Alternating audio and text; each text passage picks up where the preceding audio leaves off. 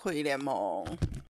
酷姨联盟最近有一个单元，不太聊小孩，都是聊酷姨自己的生活，叫做酷姨离峰独白。这个源自于呢，酷姨之前在二零二二年的十一月到二零二三年的五月，大概半年的时间去了内湖科学园区的一间公司工作。那时候我觉得。很辛苦，那也失去了接案人生的那些自由，因为在那之前我已经有两年多的接案工作时间了。总之，现在又切换回来继续接案。那在这个从上班族又回到接案人生的这个过程当中，需要一些疗愈。既然不能去长途旅行，就在台北找寻一些离峰独白的时刻，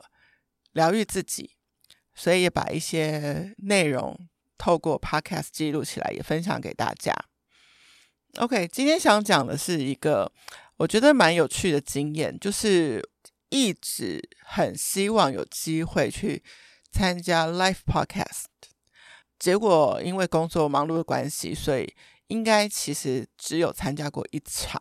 Between Ghosts 的活动，而且那一次还不是以一个报名者的身份，因为那时候是跟我工作有关，所以我就必须出席。那这次是真的完全以一个粉丝的身份去参加了只能喝酒的图书馆 Live 现场。到了现场，当然有发现他们并没有录 Live Podcast，他们就直接就是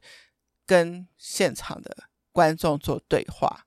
那你说这一场有没有定调什么主题呢？我觉得没有诶，我觉得蛮是他们一如往常的，从一个问答开场，夫妻之间的问答开场，一如往常的他们的氛围，就是把干话跟哲学好像翻个面向就会同时成立的那样子的一个气氛。让我印象最深刻的应该是他们把这一场活动的麦克风真的是直接的。变成三支麦克风，除了 Hank 一支、婷婷一支之外，有一支麦克风就是在观众群里面让大家去表达，比如说要回答爱是什么，表达他现在人生有什么样子的困惑，表达他们听这个 podcast 或是对于 Hank 跟婷婷有什么问题想要提问，或是他现在人生快乐吗？那这都是很大的题目，所以。你说真的都能三言两语回答吗？甚至有现场的观众是把自己刚刚分手的故事丢出来，非常非常不解地问说：“为什么我对对方这么好，最后我会被突然分手？”这整个形式让我觉得非常惊讶。其实没有办法预测到底底下的观众会说什么，怎么样能够在这样子的互动当中做回应呢？那它又不像 Podcast，就是如果暂时没有答案的时候，可以先等一等，请剪接师再把它剪掉。它就是一个 live 的一个互动，但是每一次的问题，Hank 都可以经过一些些思考之后，给出我觉得很有人生哲理的一个答案。那可能都是把问题拉回自己一点，拉高一点。然后带大家用更有智慧的心意去思考它。其实每个问题可能归结都是你卡在你自己，但是我们没有任何一个人可以直接这样子点出来。所以大家带着疑惑来到这个现场空间，可能带回一些些答案，或者带回更多的疑惑。但是就是这样子啊，人生就是一直这样子的前进、挣扎。困惑、解开、快乐、痛苦，不是吗？我要讲的这个酷姨离峰独白，然后讲到我去参加这个活动啊，其实我非常非常的依赖活动通去报名一些活动、学习或者小聚，包括以前呃电商在流行的时候，包括 NFT，包括任何当时市场上。最新的一个话题，或是最新的一个趋势，我都会想办法在活动通上面找相关的活动，然后从活动介绍当中去理解大概这个主办单位是不是能够很扎实的举办这个主题，然后他请来的讲员是谁，等等，去找到自己吧。在已经进入职场之后的一个学习方式。那比较遗憾的是呢，就是有些时间点是在我是在上班族的一个状态中，所以很多课就没有办法请假去参加。那现在又回到了接案人生，我又可以去做这些学习，其实是我很大的开心。因为也许 OK，现在最近最流行的话题可能是 AI。你自己与其自己去摸索，那为什么不去参加一个已经有更贴近这个专业的人他去整理出来的精华，然后你从这个精华出发，那当然你还是需要自己去探求更多的细节，但至少你是在对的这个道路上面。好，讲到 AI，我确实真的六月十七又报名了一个 AI 行销全攻略，高效工作的秘诀。对，就是这样子，就是就像当时 Podcast 刚刚在崛起的时候，我也去上了 Podcast 制作人的课一样的。那所有的学习都可能会带来你后面的机会啦，或是至少你在与人沟通交谈的时候，你是有一个一些新的知识可以与人交流的。我都觉得这都是很好的。讲到这一次去参加只能喝酒的图书馆的这个 live 活动，到了现场。听婷婷说才知道，这也是他们第一次的对外活动。大部分他们活动都办在自己的空间，就是办在行册，所以我们就很有幸的见证了他们第一次走出来，然后透过 Verse 的主办跟现场所有人互动。我自己是写了一个心得，然后也放在 IG 上面 tag 他们，然后我很感动，就是他们马上就呃来。回应我说，写的真好，谢谢你，甚至也跟我要了我拍的照片，成为他们的 IG po 文的照片。好，我念一段我自己写的内容。今天现场的对谈，终于他们 Podcast 的氛围翻转，干化成为哲学，即兴问答堆叠，甚至开放不少现场听众说话，在失控中找前进的灵感与节奏。这是多么勇敢的形式啊！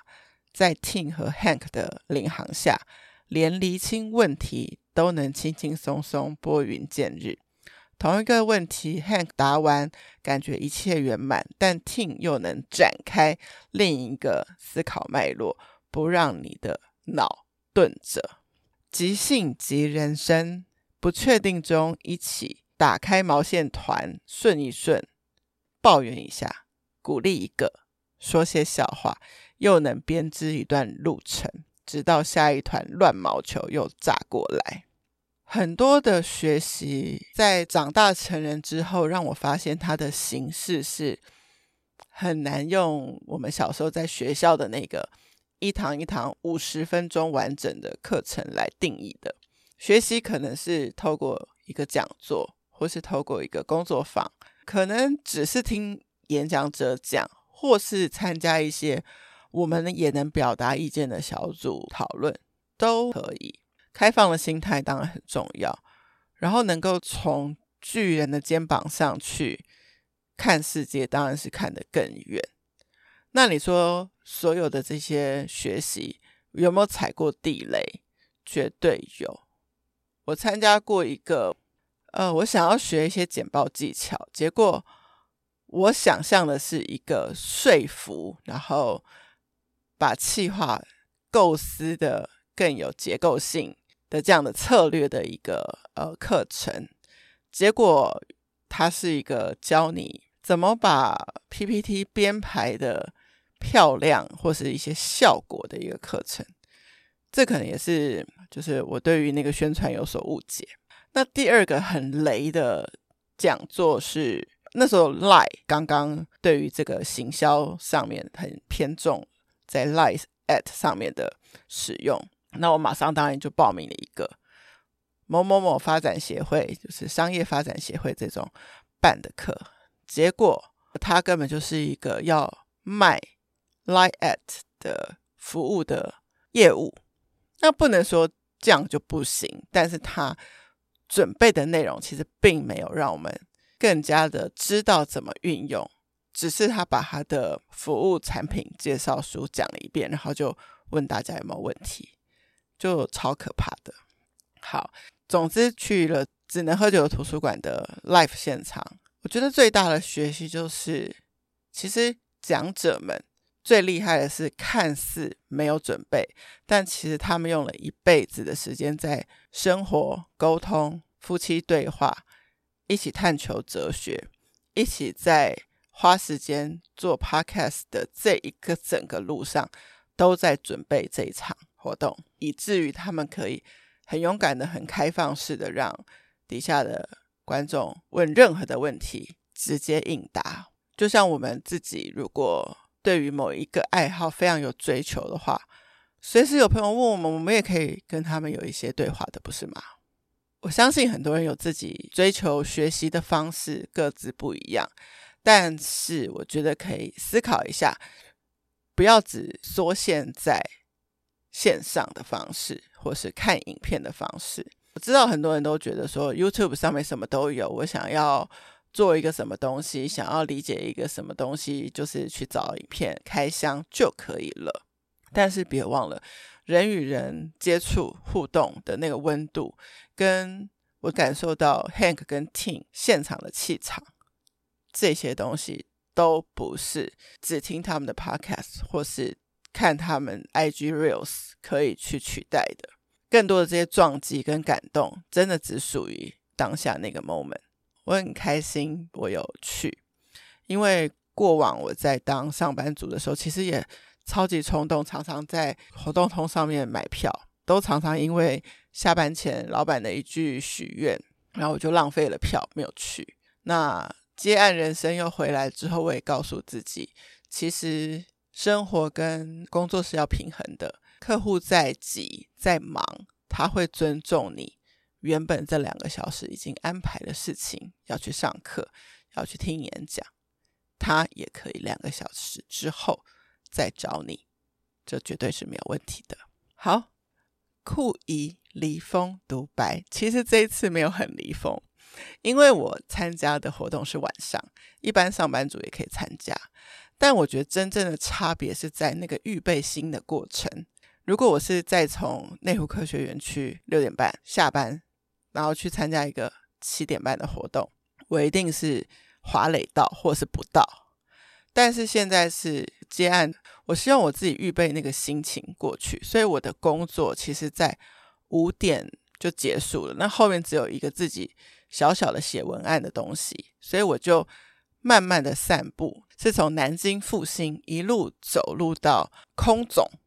其实还蛮有一段距离的。所以这中间我自己预备心又运动到了，又可以整理完结一下我跟客户的开会内容，思考一下接下来的一些 project。整个走过整个空总的内部的公园，预备好自己进到这个会场，而且我进到会场的时候，我还是。大概第三个人，所以我有很好的位置，